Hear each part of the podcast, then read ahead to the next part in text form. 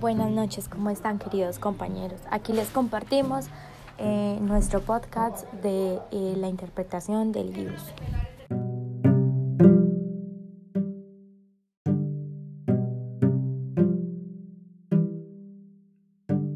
La autorista, que significa la autoridad. Era la fuerza del saber que era validada por el carisma y el prestigio de las personas de quienes lo ejercían. Eran personas que, que eran como los abogados de la época eran los sacerdotes, que eran los que interpretaban la voluntad divina, y los juristas expertos en el arte de lo bueno y lo justo. En Roma, otra autoridad llamada autoristas jurídico, que fue en la que se construyó la jurisprudencia y la ciencia del derecho. De esta manera, eh, los juristas clásicos coincidían como la autoridad jurisprudente de su reconocimiento social. En el derecho humano no había eh, nada escrito, entonces todo se basaba por hechos. Todo lo que se hacía, como un ejemplo, yo voy asesino a alguien, entonces no había nada escrito, no, no lo castigaban por lo escrito, sino por lo que hacían. Entonces, si voy asesino a alguien, entonces van y lo meten a la horca. Son cosas así en lo que se aplicaba en Roma. Bueno, los sacerdotes tenían una una, un monopolio que ellos decían llamar los pontífices. Eh, esto se les cayó a ellos cuando todo salió a la luz, cuando salió una ley eh, que es la onceava tabla de, de 1472, del año antes de Cristo. Eh, esta ley ya empezó a sacar pues todos los secretos a, a flote de los sacerdotes, entonces ya ese monopolio que ellos tenían se cayó. Eh, luego surgió otra ley que es em, que se publicó eh, el calendario pontífico, pontifical en el 304 a.C. Eh, este resuelve, pues como les digo, todo lo sagrado de de lo que hablaban los sacerdotes a las personas. Entonces apareció Tiberio, Cron, Tiberio Cronou y entonces y otros personajes y ellos enseñaron eh, a las personas las costumbres del derecho, les enseñan a interpretar a las personas, a, a, saber cómo hablar en público, a interpretar todo lo que Pontífices tenía oculto. Eh, bueno, entonces, eh, una vez conocido el secreto, llega la justicia y se forma un grupo de eh, expertos que ellos se encargan de, mm, de, concretar todo a base de la ciencia jurídica.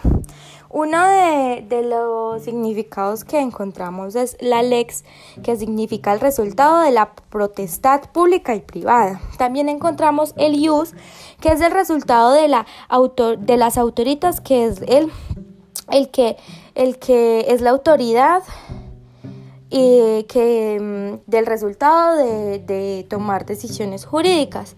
¿Quién es la autorita? Eran las jurisprudentes. Eh, bueno, también encontramos eh, tres expresiones de las jurisprudencias, que es eh, cabere, que es la celebración de los negocios, agere para los litigios, responder para la solución de preguntas y elaboración de conceptos. También encontramos em, tres etapas de la jurisprudencia, que es la jurisprudencia pontificial, que es que los sacerdotes eh, se encargaban de la interpretación de la, de, la, de la jurídica. Otro es la, la jurisprudencia pontilaical, que es que esta salió en el siglo III antes de Cristo, cuando la actividad se vuelve más libre y amplia para las personas. Em, donde todo se sale pues a la luz de los sacerdotes. Y la otra jurisprudencia que es la laica del siglo II antes de Cristo, esta jurisprudencia abrió todo lo verdadero del método jurídico donde se emplean padecer las leyes. Eh, no hay derecho sin acción, esto decían los romanos. Eh, entonces, eh, Roma construyó una definición sobre el derecho que no habían leyes, que eran las acciones. se, mm, se centran en las acciones como reindicatorias para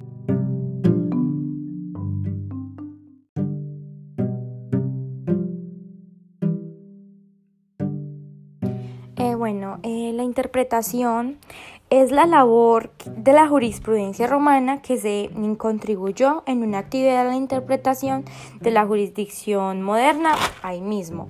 En efecto, de, interpreta la que interpreta el legislador es una entidad social, colectiva, individual que interpreta todas las partes del juicio, del proceso, eh, del juez. Según la, iglesia, eh, ius es el, es el prudence, es decir, el perito en materia jurídica es ius prudens. Eh, en el jurista, el jurista Pomponio dice que, que, mm, que el derecho civil em, es escrito en una interpretación de prudentes. El trabajo intelectual es normal, de ley pública o de costumbre. Em, bueno, también vemos eh, en este texto que en el método de razonamiento y dialéctico se utilizan mucho eh, a Platón y Aristóteles. Eh, el método del arte es la dialéctica, explicaba al derecho y constituido por búsqueda de hallazgos de la regla. Em, bueno, también vemos que mm, en la mm,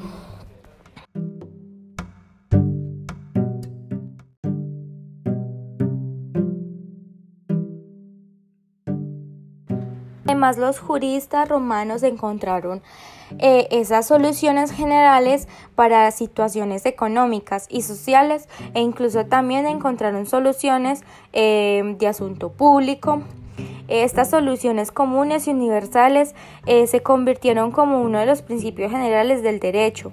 Eh, por ejemplo, eh, lo vemos muy, muy relacionado con, nuestras leyes, que es no dañar al prójimo, no enriquecerse sin justa causa, probar la cosa juzgada, responsabilidad civil extracontractual. Entonces vemos muchas relaciones con, con, nuestros, eh, con nuestras leyes.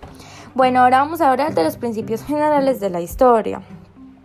Eh, bueno, Teodioso II eh, fue uno de los que cogió la constitución y la volvió imperial. Entonces él, utilizó Aristóteles y el derecho se perdió, se perdieron muchas fuentes de la ley del Estado. El significado dura lex sed lex eh, es, se impuso eh, como un principio jurídico, sino como una realidad política. O sea, no se puso como un principio, sino como una realidad política. La interpretación de ius se limitó a, a un acto en un texto.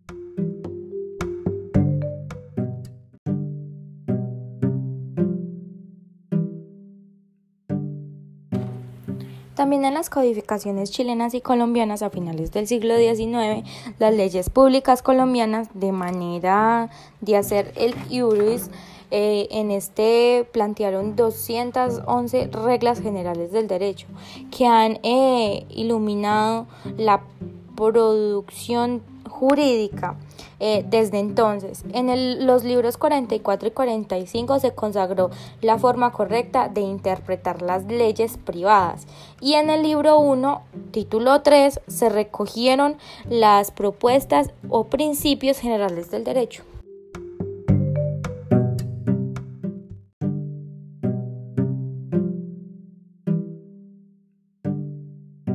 En este título se dejó claro que el derecho consiste en comprender su fin y sus efectos, que no solamente podemos irnos a lo que diga el código y aprendernos las cosas de memoria, no, debe comprenderse y se deben como tal saber cuáles son sus fines y sus efectos.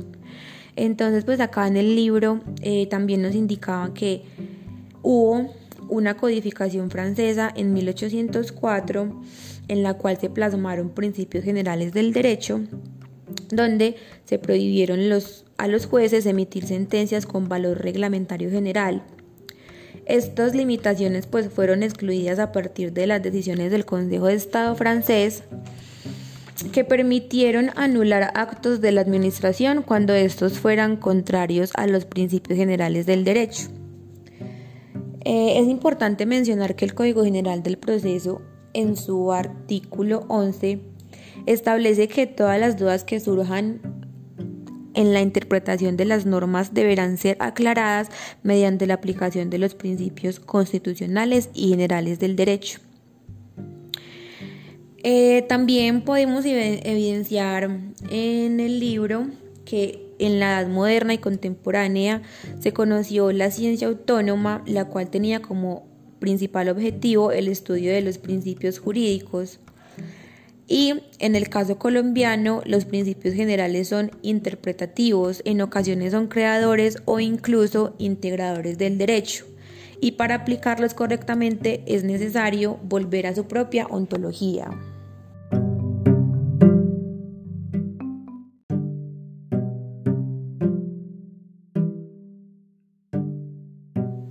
También existió una polémica llamada Working Alexi. Alexi señala varios aspectos que permitían avanzar en lo que es realmente en lo que son realmente los principios generales del derecho.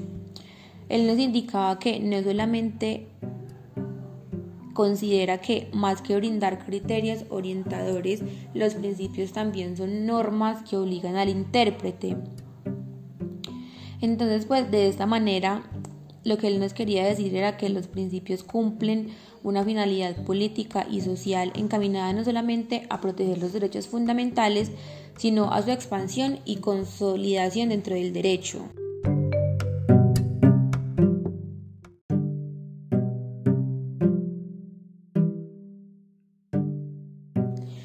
Podemos evidenciar que hubo muchas polémicas sobre los principios en la monarquía jurídica en los cuales eh, uno de estos fue la polémica que hubo entre Kelser y Acer, en el cual Acer indicaba que el sistema jurídico no solo está integrado por normas cuya validez dependían de su creación y del cumplimiento del procedimiento, como lo había señalado Kelsen, sino que él nos indicaba que también existían principios morales y políticos que integran o constituyen el contenido de las normas jurídicas.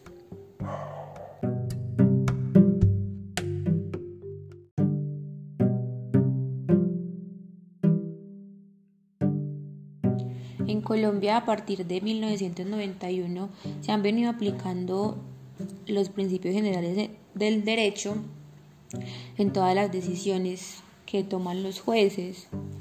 En Colombia se han identificado 166 principios que se han desarrollado en la jurisprudencia constitucional. Eh, nos indica mm, el autor del libro que es tarea urgente de la comunidad jurídica depurar cuáles son verdaderamente los principios generales del derecho, cuáles son simples o proverbios y cuáles no reportan importancia jurídica ya que la interpretación iuris no puede convertir el derecho en un derecho de principios sin normas ni límites, no puede aclararse en la norma fría y fuera del contexto para continuar viviendo del pasado. Como tal, el derecho no es ni viejo ni nuevo. Eh, las bases de este se sentaron desde hace 2000 años y su armonización con el ser humano que evoluciona ha sido labor de los juristas desde entonces.